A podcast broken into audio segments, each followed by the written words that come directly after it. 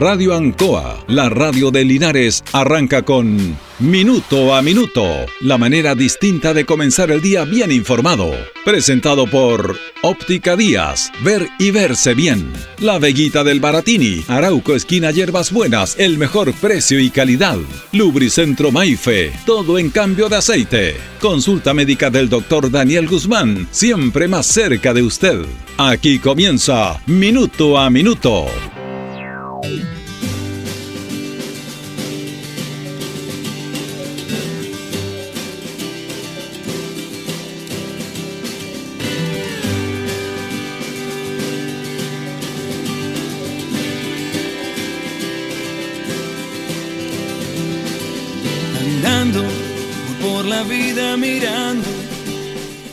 Tema del sueldo mínimo ha sido algo que ha estado en la palestra en conversaciones, que siempre está, pero que ahora con la instalación de un nuevo gobierno, con el aumento del sueldo mínimo, con este debate que se da, toma, toma un cariz bien, bien especial.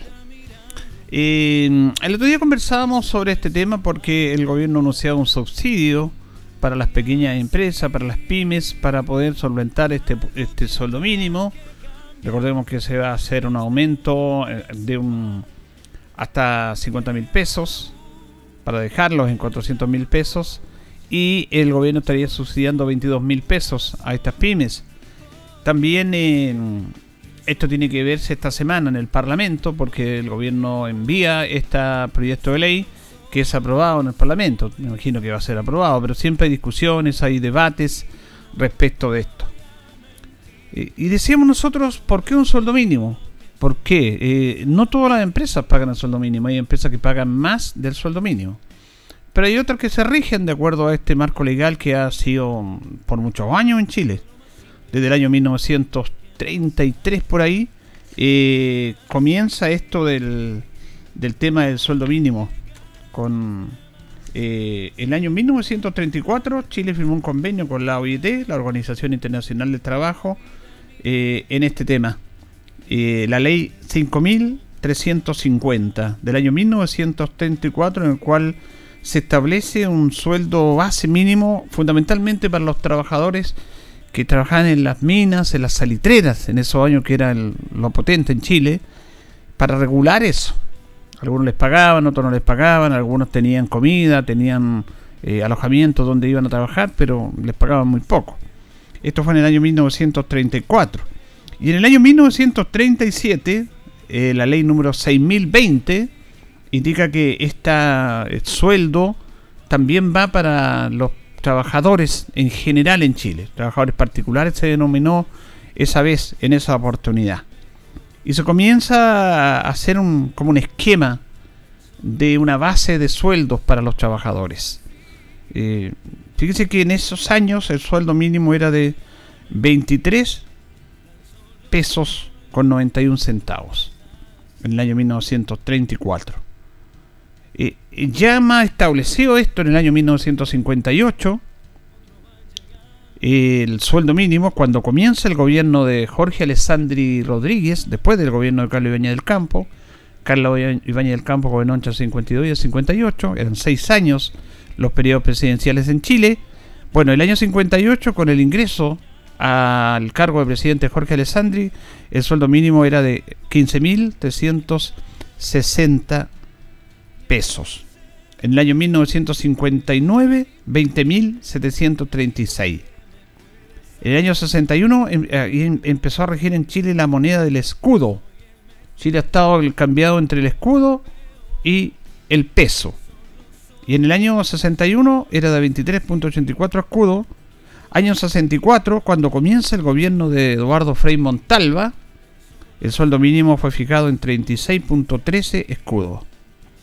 Y esto sufre un cambio tremendo, radical, al año 1970 cuando asume el gobierno de la Unidad Popular de Salvador Allende.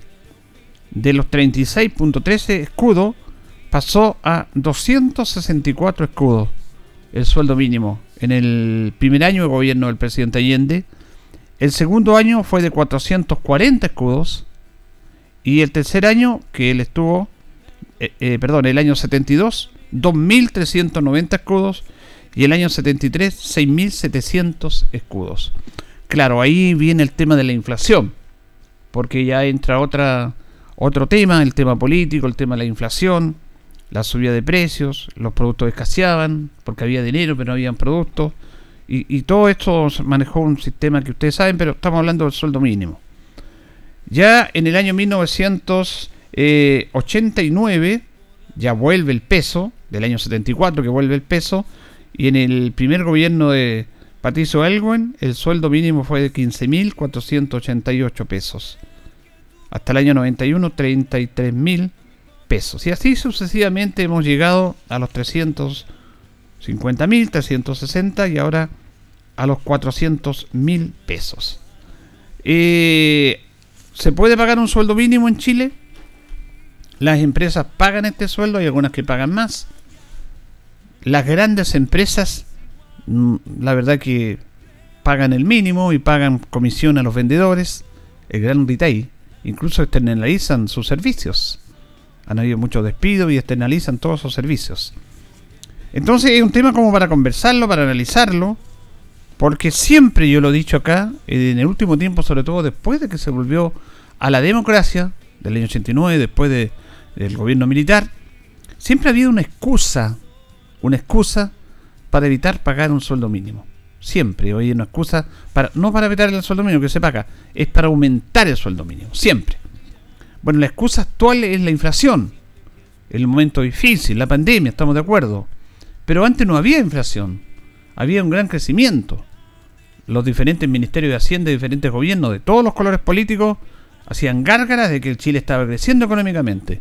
Pero cuando llegaba el momento de la discusión del sueldo mínimo, bueno, ahí siempre había un problema, siempre había un inconveniente. ¿Y quién pagaba ese problema, ese inconveniente? La gran mayoría de los chilenos. Entonces, esto es un tema que ya no es de ahora, que ha sido siempre. Que ha sido siempre. Y en este aspecto, este gobierno que lleva más de un mes y que ha recibido un montón de críticas, algunas con razón y otras ideológicamente para tratar de, desestabilizar este gobierno que quiere hacer cambios, ha hecho una propuesta muy interesante dentro del momento que vive la sociedad de un sueldo mínimo de 400 mil pesos, puede llegar en enero a 410, si es que sube la inflación un 7%, se ha llegado a un acuerdo con la CUT, cosa que nunca se había hecho, era difícil las negociaciones con la CUT, se ha conversado con las pequeñas empresas, se le ha entregado un subsidio a las pequeñas empresas también para que puedan solventar este pago mínimo. Entonces, hay un interesante eh, debate y hay una propuesta política muy buena en eso. Ahora, siempre hemos hablado nosotros de la comunicación, lo importante que es comunicar de la mejor manera las cosas y cómo se puede cambiar y utilizar, de acuerdo a mi tema ideológico, a lo que yo quiero, eh, el tema de una mala información y de no divulgar de buena manera lo que se quiere hacer. Estaba viendo yo en relación a unos temas, yo conversaba con una persona el sábado pasado, que me decía, mire, usted, yo gano menos de 300 mil pesos, gano Gano menos del sueldo mínimo, gano casi el sueldo mínimo, gano 300 mil pesos. Pero yo tengo una asignación familiar, que es por carga. Y a mí, eh, quiero que me explique cómo es este tema de la asignación que está dando el gobierno. Yo lo voy a tocar. ¿Cómo va a ser? Porque a mí ya me aumentaron esta asignación y tengo que esperar hasta finales de año. Entonces conversábamos con esta persona y es bueno clarificar este tema conversarlo. Porque a las personas que ganan menos del sueldo mínimo, menos de 360 mil pesos, el gobierno siempre le ha entregado una asignación familiar por carga para ir complementando lo bajo de su sueldo.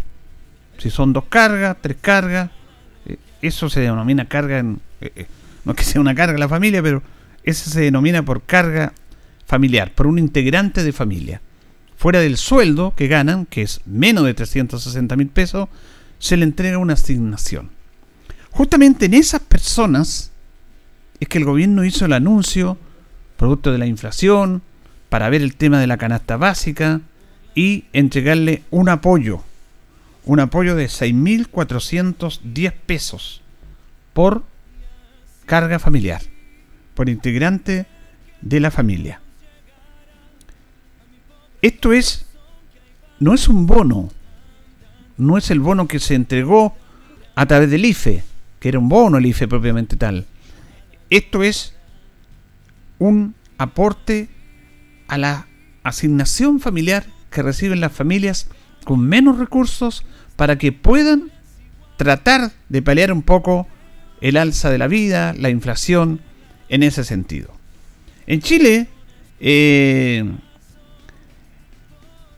hay una asignación familiar que se paga a finales de año, a principios de año, y que en estos momentos es de 15.597 pesos. Antes era de 13.832. Hasta enero de este año, hasta abril de este año, la asignación era de 15.597 pesos. Se subió durante el gobierno anterior de Sebastián Piñera el último año 534 pesos la asignación familiar por, un, por una carga. 534 pesos.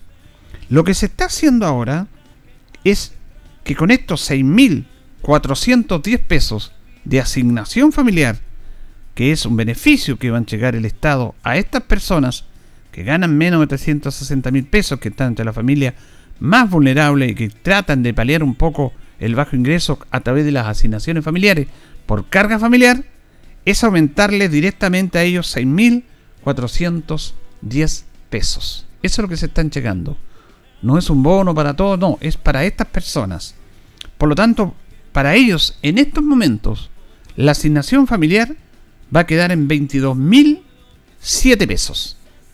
22.007 pesos. Sube de 15.597 a, 20, a 22.007 pesos. Lo que es un muy buen incremento para estas personas. Entonces, este señor que estaba conversando conmigo tiene tres hijos más su esposa, va a recibir más él, va a recibir cerca de más de 100 mil pesos. Una asignación familiar. Lo va a recibir ahora porque antes recibía menos, eran 15 mil pesos su asignación familiar, ahora va a subir de 60 a 100 mil pesos. Estaba contento, pero, pero ¿por qué dijo yo? Yo no entiendo esto, ¿cómo? ¿Y esto va a ser cuándo al final? No, ahora. Porque ya se hizo un reajuste de la asignación familiar, que es una vez al año, se hace ahora esta asignación familiar. Ahora, en este momento, se les va a entregar este beneficio. No tiene que esperar hasta fin de año. Esto es muy bueno, es muy positivo. Pero ¿qué es lo que ha hecho la gente? La gran mayoría de la gente, y los que obviamente están eh, hablando en contra de este gobierno, que con este bono no sirve para nada, hay risas, y yo veo de gente que se supone que es que, que tiene un nivel importante. Yo he visto publicaciones en Facebook de profesores, de gente que se supone que tiene un nivel, eh, protestando contra esto y esta, este, este bono. No es un bono. Ahora discutamos que a lo mejor esta designación, o perdón, esta ayuda puede llegar a más. Pero en este momento está llegando a quien más lo necesitan y está bien. Está bien a estas personas. Entonces, no es que este bono no sirve para nada. Sí, estas personas van a recibir una asignación familiar que estaba en 15.597 pesos y producto de los 6.410 por carga va a ser de 22.000 pesos. Van a subir de 15.597 a 22.000 pesos por cada carga. Una familia que tenga 5 integrantes son 100.000 pesos. Que se les va a obviamente ayudar. A esas personas, a esas personas directamente enfocada va este beneficio. No va al que trabaja, no va al que tiene un mejor ingreso, no va al que ganan 400, 500, 600 mil pesos. Ojalá pudiera ir a todos, pero la situación de Chile en este momento es muy distinta en la pandemia. Ya se está todo el, tema del comercio abierto, se está recuperando el empleo, son otras las condiciones. Entonces no nos subamos al carro todos también, porque aquí esta responsabilidad es de todos. Y cuando se reclamaba por el tema de la ayuda, era porque Chile estaba en pandemia, porque Chile había en cuarentena, porque habían cerrado los negocios, porque se habían perdido la capacidad de empleo, porque se habían rebajado los sueldos inclusive, Entonces ahí la situación estaba súper compleja. Por lo tanto, producto de esta situación, el gobierno anterior, fuera de los, de, de, los retiros, amplía este tema del IFE, porque lo amplió. Antes era solamente para las 40 familias, 40% de las familias más vulnerables, de acuerdo a la, ficha de protección social. Eh, y se amplió al 80, al 90%. Usted, yo, varios, eh, bueno, recibimos el IFE. Está bien que se recibió por ese momento especial. Ahora no es un bono por esto, es una asignación para las personas que menos ganan en Chile, que ganan menos de 360 mil pesos y cuya asignación era de 15 mil, ahora va a ser de 22 mil. Y esas personas están contentas, pero se comunica mal. Se comunica de mala manera, a eso es lo que voy yo. Este es un muy buen beneficio, pero que ha significado que aprovechando muchas instancias, algunos se burlen de esto, que con estos 6 mil pesos no me sirve para nada, no, si para usted que gana 500, 700 mil pesos, no va a ser este beneficio, va a ser para el que gana la mitad de lo que usted gana, porque ellos sí que necesitan esto.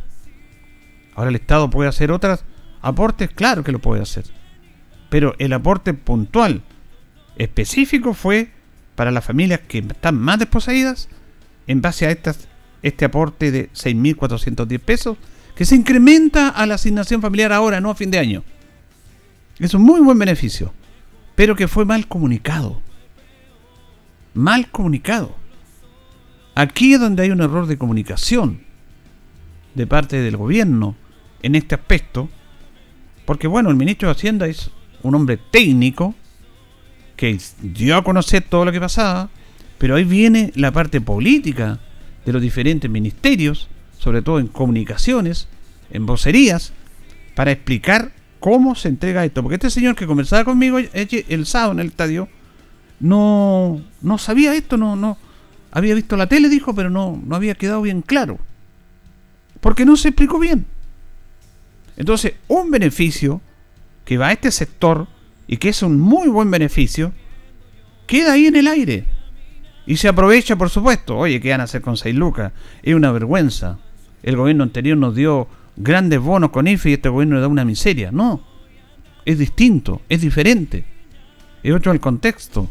Pero como estamos tan sensibles y como buscamos sacar provecho para tratar de llevar agua a mi molino del sector ideológico que yo tengo y no por el bien de una sociedad, de un país, se produce esto. Todos sabemos que la oposición entre, el lado, la centro derecha, sectores de centro de este país también, van a estar en contra de este gobierno. No están a favor del país, están en contra de este gobierno. Y van a buscar todas las medidas para perjudicarlo. Y esa es una verdad y se ha dado siempre en Chile esto. Ahora, este gobierno también tiene que comunicar de buena manera. Porque este es un error que es como un boomerang, que algo tan positivo como lo que yo le estoy explicando, se lanza y se le devuelve en contra de ellos. Porque dicen, oye, 6 lucas, ¿qué voy a hacer con 6 lucas? Porque no se explica bien. No se da a conocer hacia dónde va a llegar. ¿Por qué es positivo? Entonces, cuando yo conversaba con este señor y le explicaba lo que era, no es que yo sea un erudito, si uno informa, se informa nada más. Si es mi labor también. Nosotros tenemos una labor que es comunicar y comunicar de buena manera informado. Y lo que no sabemos no lo podemos comunicar porque no lo sabemos.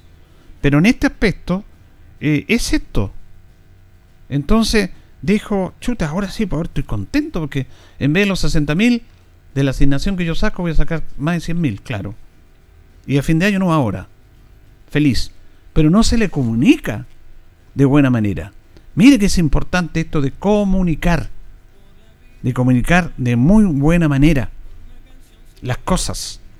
Entonces, aquí hubo un error comunicacional del gobierno que entrega un beneficio y que, bueno, no lo explica bien. Igual cuando se criticaba al gobierno de Don Peñera que entregaba un beneficio, pero que siempre se hablaba de la letra chica. ¿Se acuerda usted? Que este beneficio va pero, ah, pero viene, trae una letra chica. Bueno, ese es un tema que se da en política también. Que nos quedamos con el titular y no con la letra chica. Porque ese es un tema comunicacional. Pero aquí este es un beneficio sin letra chica, específico, claro, puntual hacia dónde va dirigido, cuáles son las cifras, de qué momento se va a pagar y cómo se va a incrementar su sueldo a través de esta asignación familiar, a través de este aporte que están llegando al gobierno. Pero el gobierno lo comunica mal. El ministro lo da a conocer, las cifras y todo eso, pero comunicacionalmente, él lo explica técnicamente, pero comunicacionalmente, para que llegue a todos, no se explicó bien. Y ese es un error de vocería de gobierno, que tiene que tener claro hacia dónde voy, cómo voy, cómo comunico estos beneficios. Porque si no se produce lo que están esperando del otro lado, cualquier trastillón o cualquier resbalón para tirarlo al suelo, porque esto es así. Y esto es así la política, sin llorar. Por lo tanto, traten de que no les tiren el empujón al resbalón, estando firme a través de una comunicación efectiva. Un gran beneficio para este tipo de personas que harto lo necesitan, todos lo necesitamos, pero ellos mucho más que nosotros. Bueno, se fue mal porque se explicó mal, se comunicó mal. Y ya no tiene vuelta atrás. Porque todos todavía tienen siguiendo, oye, van a ser lucas, qué vergüenza. No, este es un gran beneficio para estas personas. Pero si usted no lo explica bien, bueno, queda en eso, pues. Queda en eso. Por eso es súper importante, lo hemos dicho muchas veces en este espacio, que se comuniquen de buena manera las cosas. De una u otra cosa, en cualquier nivel público, a todo nivel. Que se comunique bien. Porque se está la expectativa, esta famosa frase del fake news, en el cual son situaciones falsas que se dan a conocer. Veíamos ahí eh, la, lo que hacía este comunicador periodista, que es una vergüenza realmente, José Luis Repeni. Cuando se habla de este apoyo, se pone a reír en la tele ahí. Hay un video que se pone a reír con este 6 lucas, dijo. Entonces, eso no puede ser. Porque, claro, comunicadores importantes toman esto para la risa. Cuando no es para la risa. Porque ellos ganan millones. Pero estas personas que ganan 300 mil pesos, para su momento es muy importante este aporte. Es muy importante. Pero si no se entrega una buena comunicación, bueno, nos quedamos en eso. Reitero, esta es una asignación, un aporte a la asignación familiar, que no todos lo tienen, lo tienen los que ganan menos de 300 mil pesos en Chile, 360 mil pesos, que para tratar de paliar un poco sus bajos ingresos, se trata de solventar a través de la asignación familiar, que el último aporte del gobierno de Sebastián Peñera fue de 534 pesos para llegar a 15.597. Esta es la asignación familiar actual. Pero ahora, con estos 6.410 pesos, la asignación familiar para esas personas va a ser de 22.007 pesos. Por lo tanto, van a subir considerablemente, de acuerdo a la cantidad de personas que tenga cada familia, su ingreso. Eso es muy importante. Pero si usted lo entrega mal comunicacionalmente, es prácticamente la nada. Por eso, comuniquemos bien. Hay una responsabilidad en ese aspecto del gobierno también. Señoras y señores, estos comienzos con valor agregado de minuto a minuto en la radio Ancoa son presentados por Óptica Díaz, que es ver y verse bien. Óptica Díaz es ver y verse bien Usted ya nos conoce, somos calidad, distinción, elegancia y responsabilidad. Atendido por un profesional con más de 20 años de experiencia en el rubro. Convenios con empresas e instituciones. Marcamos la diferencia. Óptica Díaz es ver y verse bien. Muy buenos días, gusto saludarlo. Minuto a minuto en la radio Ancoa, lunes 2 de mayo. Junto a don Carlos Agurto y en la coordinación comenzamos nuestro programa y comenzamos una nueva semana. Hoy día saludamos a las Araceli y a los Boris que están de onomástico. Es el día 122 del año ya. Tenemos 6 grados de temperatura en la ciudad linaria, una máxima de 19. Nublado para la universidad parcial, por ahí los cielos de nuestra ciudad. Vamos a decir que nuestro buen amigo de Pernos Linares colocó los 648 entre Yumbel y Lautaro Usted conoce la dirección de Pernos Linares, la mayor y mejor cantidad de surtido en pernos, tornillería, herramientas, pernos de rueda para vehículos y herramientas marca Force, SATA y Total. Atención personalizada y cercana. Los esperamos de lunes a viernes de 9 a 14 horas y en la tarde de 16 a 18 horas. Sábado de 9.30 a 13 horas. Recuerde que pernotecas hay muchas, pero pernos linares, uno solo, señor. 2 de mayo del año 1842 se crea en Santiago la Academia de Bellas Letras. Esto fue su primer presidente y fundador, José Victorino Lastarria. Gran personaje de la historia y aporte a la cultura de nuestro país, José Victorino Lastarria.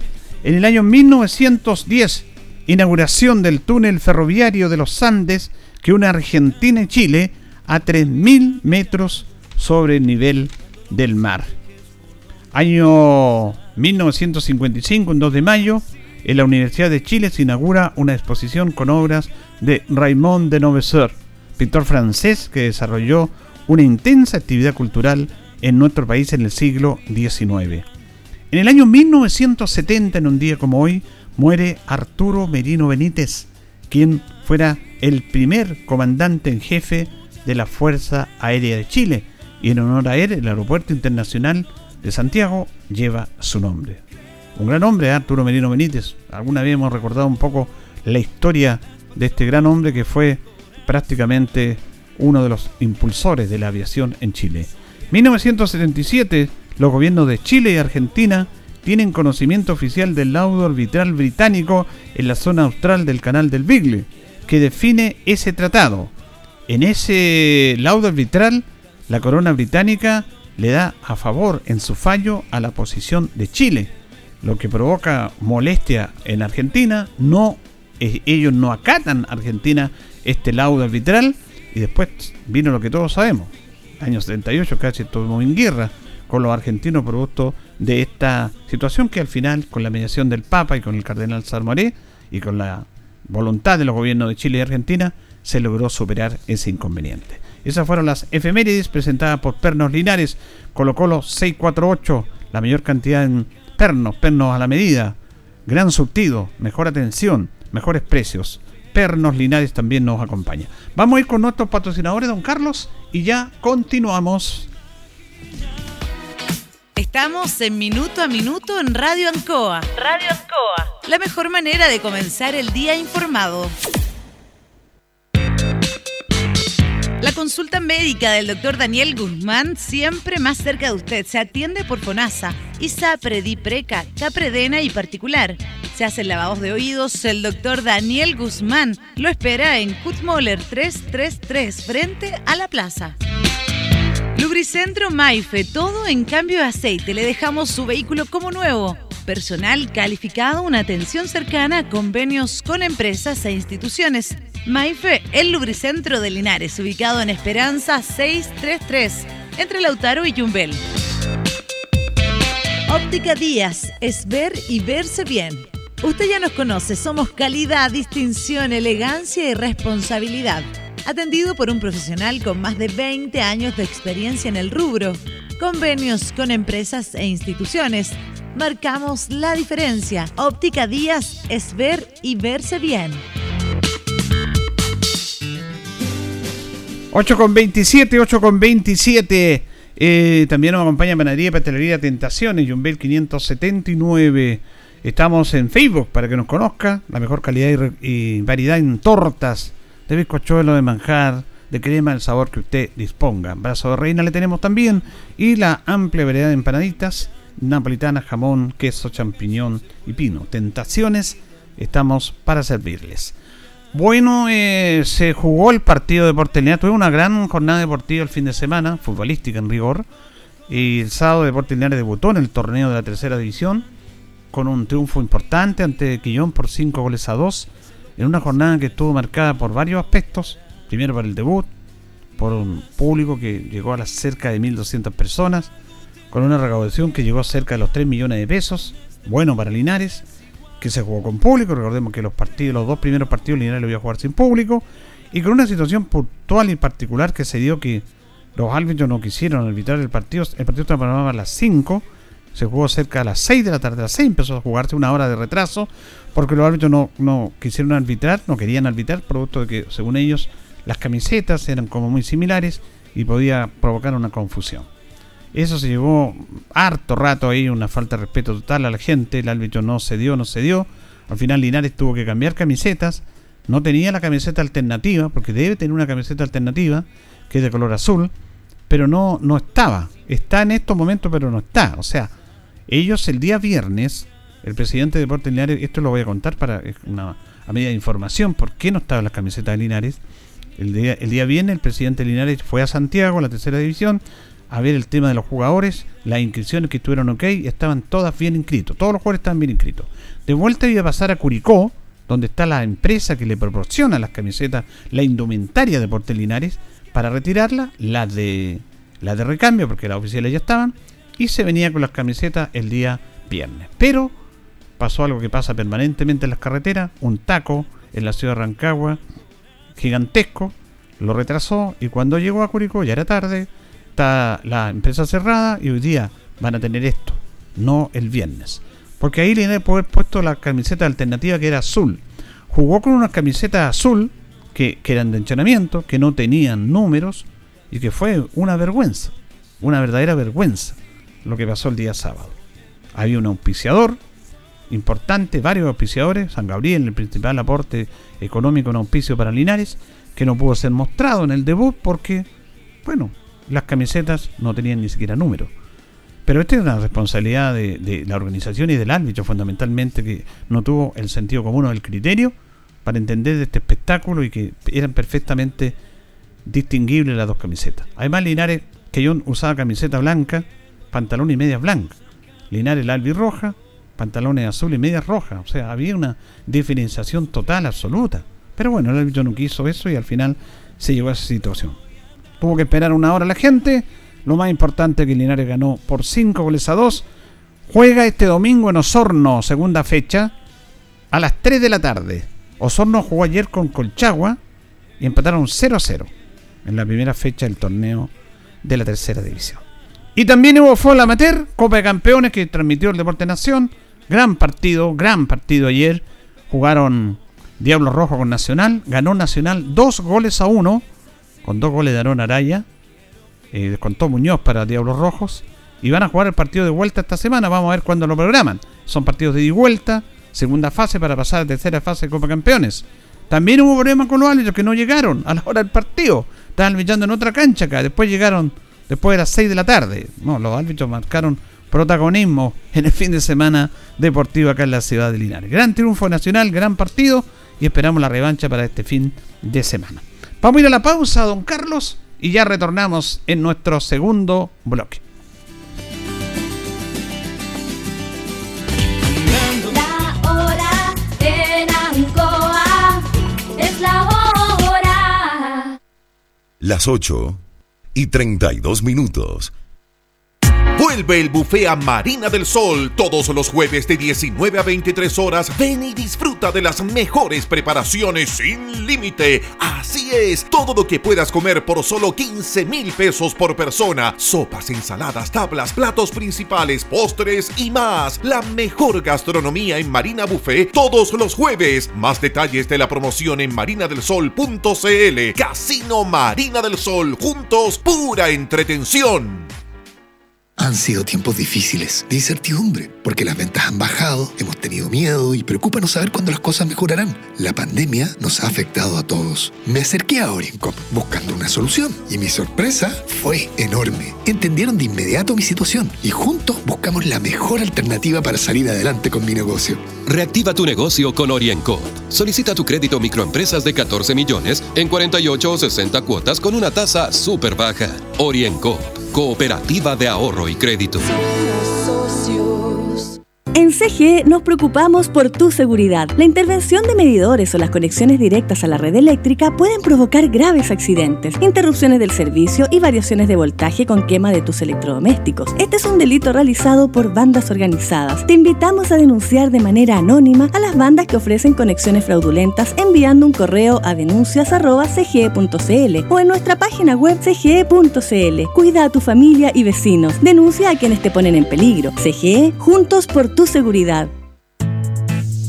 Escuche bien, nuestra salud emocional es muy importante. No lo tomemos a la ligera. Una ansiedad, depresión, estrés, tratados a tiempo, es nuestra mejor decisión. Agende hora para su terapia con la psicóloga Leslie Espinosa, destacada profesional con atención online o presencial. Reservas al WhatsApp más 569 4058 3589. Vivamos con toda nuestra potencialidad.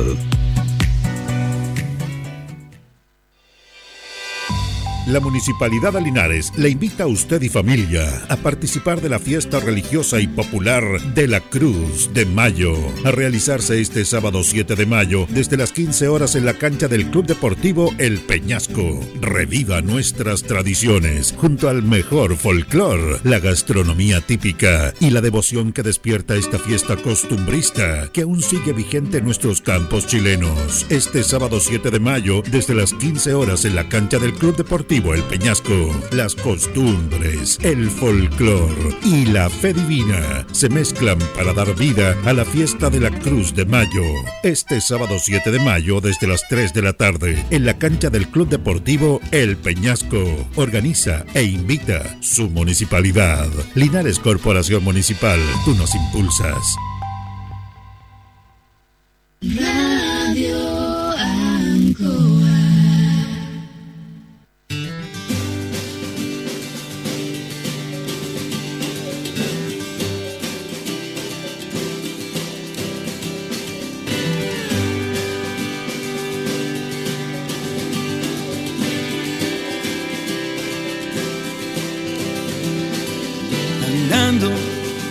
Vida mirando que por una canción se puede aún morir de amor.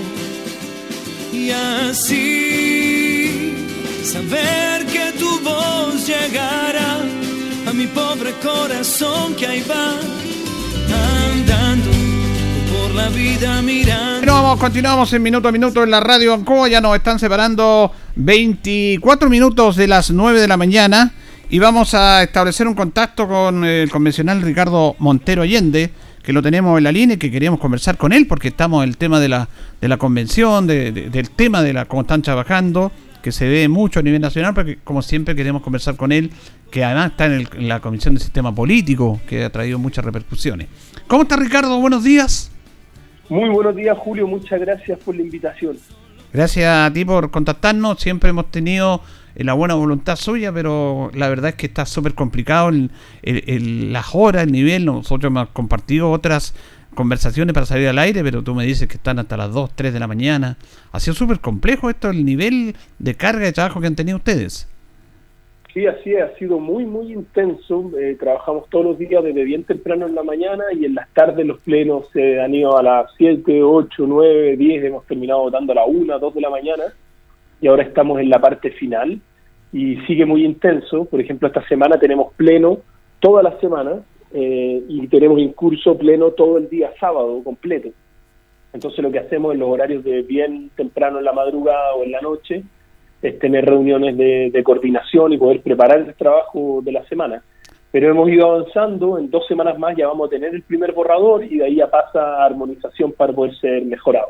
Claro, para, para orientar a nuestros auditores, Ricardo, pleno es cuando se juntan todos ahí en el hemiciclo y van viendo todo, discutiendo las votaciones y todos los articulados. Exactamente, nosotros tenemos dos formas de trabajar. Una es en comisión y otra es en el pleno. En comisión son siete comisiones de trabajo temáticas. Como usted señalaba, yo eh, coordino la comisión número uno del sistema político. Y ahí trabajamos en las mañanas en las comisiones y en las tardes nos reunimos todos los 154 y vamos votando en general. Lo que se aprueba de eso va pasando al borrador de nueva constitución y lo que se rechaza vuelve a las comisiones. Perfecto. Bueno, el sistema político ha traído muchas repercusiones, muchas situaciones, porque de esto vienen cambios y siempre la sociedad, nuestra sociedad, estamos poco acostumbrados a los cambios. Buscamos, queremos cambios, pero cuando se van a producir los cambios nos complicamos. Eh, ¿Cómo le ha tocado a usted este, esta situación? Exactamente, estamos ahí eh, haciendo una, una, propuesta que pueda conversar con los cambios que estamos eh, eh, aprobando.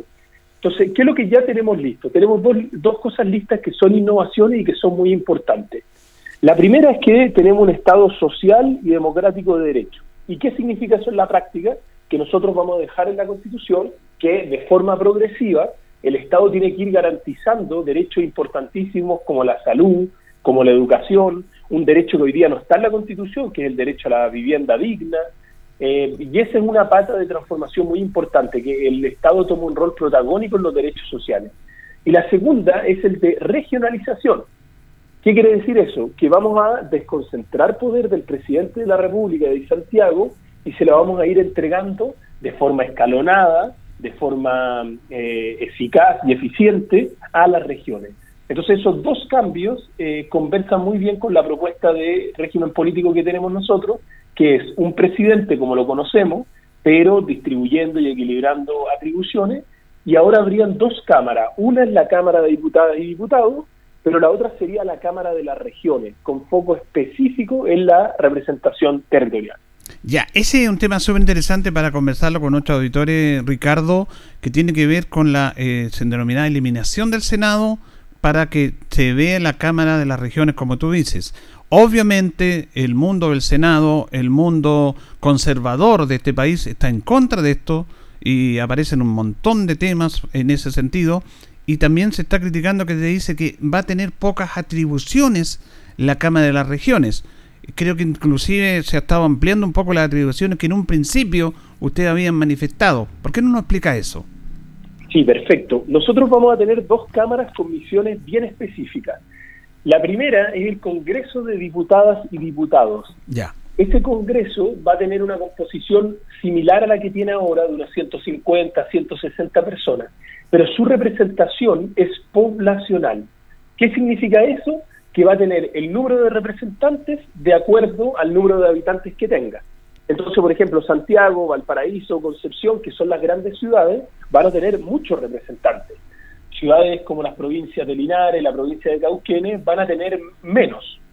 No menos que ahora, eso es importante, la misma proporción que hay ahora, muy similar, pero es una representación de personas. Y la segunda Cámara, y acá viene la innovación, es, van a tener la misma representación. Entonces, los representantes de las cámaras regionales van a tener el mismo número la región de Santiago, la región de O'Higgins y también la región del Maule. ¿Qué se busca con esta doble representación? Que las regiones no vayan quedando atrás. Como hoy día la representación de las regiones en el Senado es menor, especialmente las regiones chicas sufren mucho porque tienen menos presupuesto, porque tienen menos atribuciones. Y nosotros lo que queremos es justamente lo contrario, como se hace en otros países más desarrollados, que el poder y los recursos se distribuyan de mejor forma en las regiones. Ya, eh, eh, eso me parece bien, pero se ha estado diciendo que tenían pocas atribuciones en la Cámara Regional. ¿Se han aumentado las atribuciones de acuerdo al, al, principio de lo que ustedes estaban proponiendo? Exactamente, se avanzó y se avanzó con todo. Para nosotros era fundamental que tuviera muchas atribuciones y así está haciendo ahora. Se pasó a toda la reforma constitucional, todo lo que tenga que ver con eso pasa por la Cámara de las Regiones. Todo lo que tenga que ver con poder judicial, con poder legislativo, todo lo que tenga que ver con medio ambiente, todo lo que tenga que ver con tributos, con impuestos, todo eso pasa por la Cámara de las Regiones. Lo que tenga que ver con derechos sociales, de salud, de educación, de vivienda, pasa también por la Cámara de las Regiones. Y además la Cámara de las Regiones va a poder hacer nombramientos constitucionales y va a poder decidir la acusación constitucional que presente la Cámara de Diputadas y Diputados. Entonces ahora tiene una batería de nuevas atribuciones que equilibra con la otra Cámara, que es la Cámara de Diputados y Diputados, ya es un sistema que es bastante coherente y consistente. Por ejemplo, los proyectos de ley que se discuten en el Parlamento y básicamente se, discuten primero en la Cámara de Diputados y que después pasan a revisión en, la, en el Senado, ¿eso ya no va a ser ahora? No, sí va a pasar, pero en un proceso simplificado. ¿Qué es lo que hay hoy día? Hoy día hay dos cámaras que se llaman cámaras espejo, el Senado y la Cámara de Diputados. ¿Por qué son espejos? Porque tienen prácticamente las mismas atribuciones. Un proyecto de ley, casi independiente de su materia, puede entrar o por la Cámara de Diputados o por la de Senadores, y puede terminar en la de Diputados o en la de Senadores. ¿Qué es lo que estamos planteando nosotros? Hacer un tema más expedito, que todo entre y salga por la Cámara de Diputados. Si es materia regional, pasa a la Cámara de las Regiones y la Cámara de las Regiones revisa y hace propuestas. Si la Cámara de Diputados acepta las propuestas, bien, no hay problema, hay ley. Si hay una diferencia entre la Cámara de Diputados y la Cámara de las Regiones, se arma una comisión mixta, integrada por el mismo número de eh, representantes. Esa comisión mixta manda una propuesta y de ahí es como se termina resolviendo eh, la ley. Claro, una de las críticas que se le ha hecho al Senado en este aspecto es que básicamente un sector de poder, bien poder acomodado en este país, de élite, y que también los proyectos duermen muchos años ahí en el Senado. Es una crítica a que la verdad que algunas leyes no, no, no fluyen como deberían fluir y eran los motivos por los cuales se quiere cambiar esto. Sí, nosotros hemos estado estudiando bastante y, y la- los estudios que tenemos nosotros nos muestran que no necesariamente el Senado eh, es más lento, e incluso muchas veces es más lenta la Cámara de Diputados. Pero lo que sí pasa hoy día es que es un proceso muy engorroso, porque puede salir de cualquier lado, puede terminar en cualquier lado y eso lo hace lento y pone incentivos negativos. Por ejemplo, muchas veces la Cámara de Diputados dice, ya saquemos esto rapidito y en cualquier formato, porque después igual lo arregla el Senado. Y esos son eh, incentivos que están mal puestos. Entonces, creemos que con esta forma de equilibrarlo, las dos cámaras van a asumir más responsabilidad, se va a ordenar el proceso legislativo y, en definitiva, se va a hacer más rápido y con mejor calidad de leyes.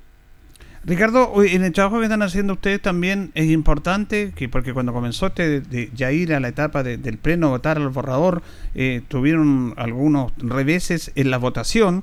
Me, imagino que tiene que haber, cuando ustedes presenten esto, este de la Cámara de las Regiones, por ejemplo, que estamos hablando, tienen que haber la- las respectivas conversaciones para que tengan eh, los quórum necesarios para ser aprobado esto. Me imagino que están trabajando en eso.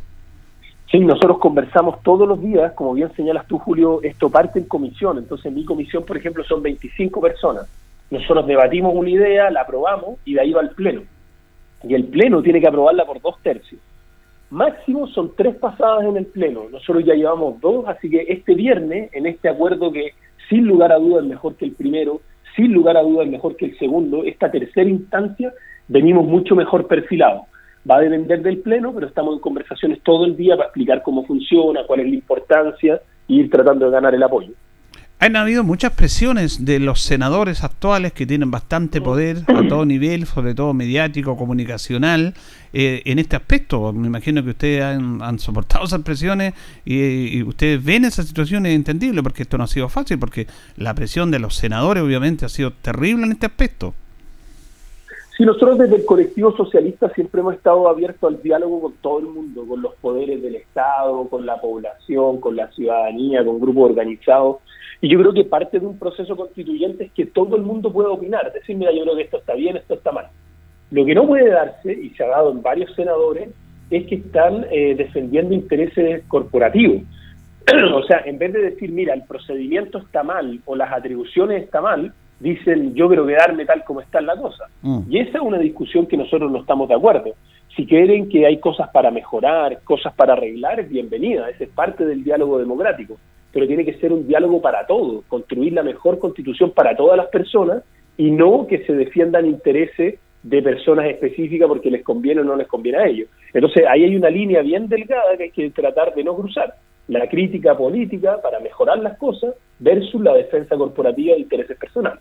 Comenzamos con Ricardo Montero Allende, convencional del Partido Socialista, cuando nos separan ya 11 minutos de las 9 de la mañana. Ricardo, pongámonos positivos de que todo esto avanza, que se va a funcionar, que va a haber estos cambios. Eh, en relación a los puestos de las personas que están ocupando, por ejemplo, el Senado, ¿ellos van a seguir por cuánto tiempo en sus cargos? Porque tienen un cargo de acuerdo a la constitución actual. ¿Cómo va a ser ese proceso? Y ahí hay varias aclaraciones que hacer. La primera, en dos semanas más, nosotros vamos a tener un texto en borrador que es la primera propuesta constitucional que nosotros vamos a trabajar. Esto es como ir haciendo un texto, un, no sé, una carta entre varias personas. Entonces nos vamos poniendo de acuerdo, unas cosas se aceptan, otras se rechazan y van quedando textos. Ese texto lo vamos a tener en dos semanas más, que es el primer borrador de la propuesta constitucional. Ahí se van a armar tres nuevas comisiones. Todas las comisiones temáticas que existen ahora desaparecen y se arman tres nuevas comisiones.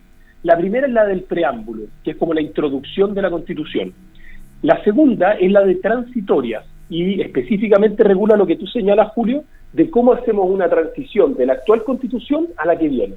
Y la tercera es de armonización, que al final de todo agarra el texto completo y ve cuáles son las mejoras que hay que hacer, de texto, de redacción, de coherencia, cosas que faltan, cosas que sobran. Ese es el proceso que se viene.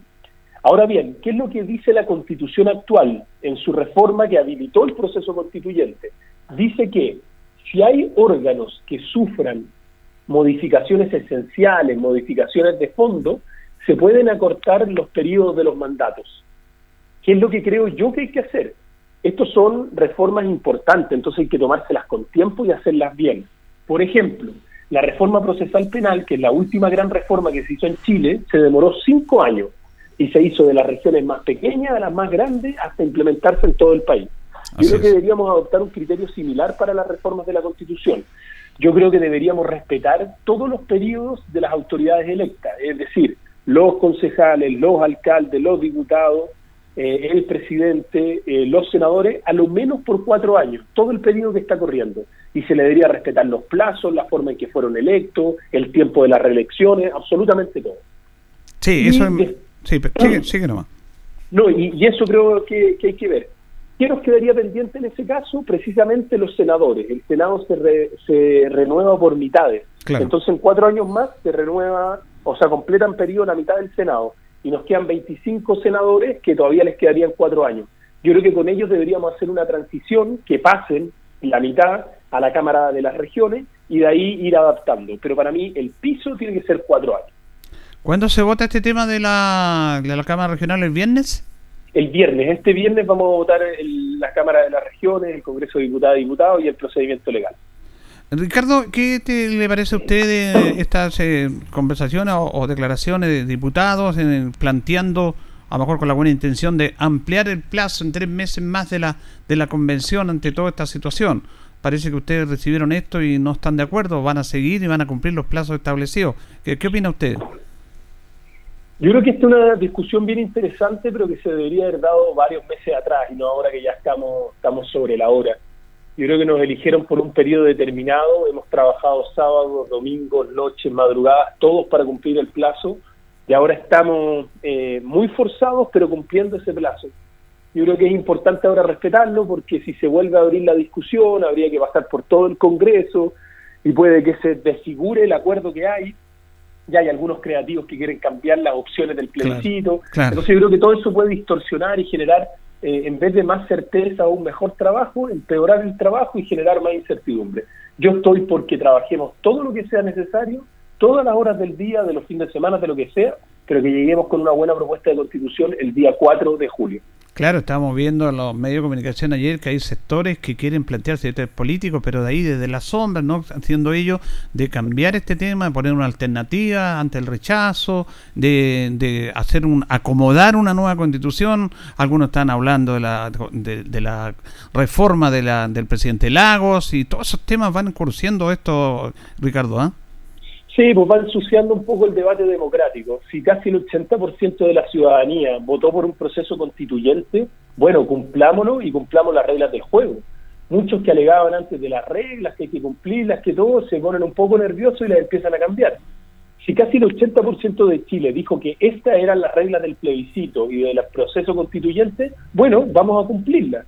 Y que define el que tiene que definir, que son las personas en plebiscito de salida, en una votación que además es obligatoria, que sea la ciudadanía la que decida, ¿le gusta la propuesta de nueva constitución o no?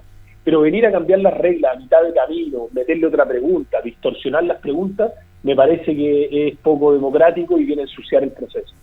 Y, y, y, la situación de muchos medios organizados, aparece Amarillos por Chile, un montón de situaciones conservadoras de este país, eh, de que poco menos están trabajando para ir por el rechazo sin conocer los textos definitivos.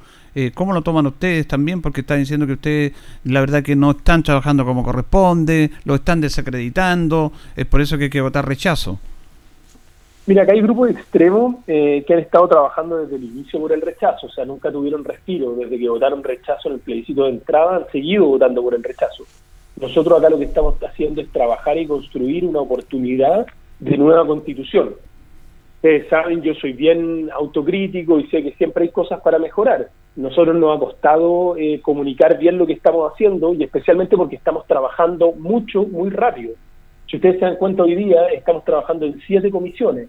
Cada comisión tiene por lo menos dos informes que están entre la comisión y el pleno y se están votando. Entonces yo entiendo que de repente se genera discusión. Cada día votamos un informe de una comisión nueva, después vuelve a la comisión y eso va generando cierta tensión. Pero yo tengo mucha esperanza que en dos semanas más, cuando tengamos el texto base listo, que es el primer borrador, el borrador que vamos a mejorar, la cosa sea más fácil, porque muchas veces se arman unas discusiones acá, no sé, que van a sacar los emblemas nacionales, sí. pero si eso ya está aprobado y está dentro del borrador de nueva constitución, el himno, la bandera, el escudo, tal cual. Eh, hay temas, no sé, de, los de la expropiación de los fondos también, que se dice que quieren expropiar los fondos de las, de las pensiones. Claro, fondo de las pensiones, y ya está, ya está aprobado el derecho a propiedad, con las pensiones no se va a meter nadie, a nadie le van a sacar sus pensiones y su ahorro. Entonces todas esas cosas van a quedar mucho más ordenadas cuando tengamos este texto base, que podamos mostrar artículo por artículo qué es lo que se ha ido aprobando. Y desde el 4 de julio, cuando terminemos nuestro trabajo, que nosotros vamos a pasar a ser unos ciudadanos comunes y corrientes, eh, desplegarnos a lo largo y ancho de todo el territorio. Yo voy a estar viajando en la provincia de Linares, en la provincia de Cauquenes, en cada una de las 11 comunas, explicando artículo por artículo qué es lo que tenemos aprobado y qué es lo que va a ir al plebiscito. Ahora, es interesante que usted plantea, nosotros conversábamos en el principio de nuestro programa eh, de la poca, de lo mal comunicación, de la comunicación, que es súper importante. Y yo creo que ustedes han tenido un error ahí, ¿ah? una falla de comunicar mal esto desde un principio y eso le ha traído todos estos inconvenientes. Ahí la verdad que no comunicaron bien lo que tenían que hacer, lo que están haciendo. Sí, un proceso complejo por lo que yo decía, un proceso nuevo que hay que explicar el proceso, qué es lo que se está haciendo, hay que diferenciar una cuestión que parece como muy lógica, pero que hemos, muy, hemos tenido muchos problemas. La diferencia es que algo se apruebe en la comisión y la diferencia es que algo se apruebe en el pleno. Claro. En la comisión se aprueba por mayoría y en el Pleno se aprueba por dos tercios. Entonces, eh, cuando eso está dando vuelta, eh, piensan que de repente algo de la comisión ya quedó y no así, se va desordenando. Hemos tenido errores nosotros también, como el señor Bade, que ojalá se haga responsable luego eh, frente a la justicia, y otras más que son errores de la convención, pero podemos comunicar mejor, hemos tenido la ayuda de varios medios, hay medios alternativos, medio digital La Neta, por ejemplo, que ha seguido desde el inicio, el proceso constituyente, votación por votación, eh, informando todos los días. Entonces nos han ayudado también los medios independientes, los medios de regiones, eh, a tratar de explicar mejor este proceso que sin lugar a dudas es complejo, pero que, insisto, en dos semanas más va a empezar a dar más claridad y más certeza porque vamos a tener un borrador ya aprobado. Y finalmente, Ricardo, en este aspecto también se hacen zancadillas entre, los, entre ustedes mismos, porque del mismo equipo. Está bien que te haga zancadilla el rival, va a tener un término futbolístico, pero, por ejemplo, en el mismo Partido Socialista, ¿cómo lo toma usted? Estas declaraciones del senador Fidel Espinosa y muchas personas involucradas a su sector que ahora dicen, no, vamos a rechazar la, la, la Carta Magna. ¿Qué, le parece a usted? A mí las declaraciones del senador Espinosa me parecen impresentables, pero las tomo como declaraciones personales de él y él tendrá que hacerse cargo de cara a sus votantes y de cara también a los militantes del Partido Socialista. Nosotros como socialistas nos sentimos muy respaldados por el partido y especialmente por la base, por los comunales, por los comunales en mi caso de las comunas de, las provincias de Linares y de Cauquenes. Ayer estuvimos en el acto central de la CUT, eh, varios representantes del Partido Socialista son dirigentes ahí, nos sentimos muy, muy respaldados, las juventudes socialistas también. Entonces a nivel de partido nosotros no nos perdemos. Nosotros llevamos trabajando décadas por eh, construir un Estado social y democrático de derecho que garantice derechos sociales, dejar atrás la constitución de Pinochet, y, esas son nuestras prioridades. Las defensas corporativas, los gustitos personales, en nuestro partido tienen que ir quedando atrás. Nosotros necesitamos un recambio generacional, necesitamos nuevas caras, necesitamos una nueva postura de cara a la ciudadanía, y en eso hemos estado trabajando y creo que es consistente el trabajo que ha hecho el colectivo socialista en la convención con esa renovación que necesitamos en el Partido Socialista. Bueno, le queremos agradecer a Ricardo Montero Allende este contacto con los auditores de Minuto a Minuto en la Radio en Cuba en este comienzo de semana. Sabemos que hay una larga carga de trabajo, pero nos interesa mucho su opinión respecto a este tema. Ricardo, a ver si podemos contactarlo el próximo lunes en este mismo horario, me parece súper interesante, si nos puede dar el tiempo, porque va a haber votación, el día viene también, para que nos cuente cómo va avanzando esto. Yo feliz, Julio, apenas tenga un minuto feliz de conversar. Dejemos agendado para el próximo lunes y ahí yo les puedo contar cómo avanzó toda la semana, qué se viene mm. para adelante y, cómo va avanzando la convención. Muchísimas gracias por la invitación, por el espacio y un saludo grande a las vecinas y los vecinos que tengan una buena semana. Abrigarse que ya empezó el frío. Así es. Oca, buen día, que estés bien, Ricardo. Hasta luego. Bien, ahí teníamos a Ricardo Montero Allende, convencional de nuestro distrito, respecto a este tema. Interesante lo que plantea está en la comisión política, él es coordinador de la comisión política, súper importante estos cambios sobre el fin del Senado y todas esas situaciones que hemos estado conversando y que él ha explicado de muy buena manera. Esa es la idea, informar de mejor manera a nuestros auditores a través de este, de este programa. Eh, antes de despedirnos nos escribió un, auditor acá que le agradecemos sus conceptos también respecto a esta situación de la comunicación.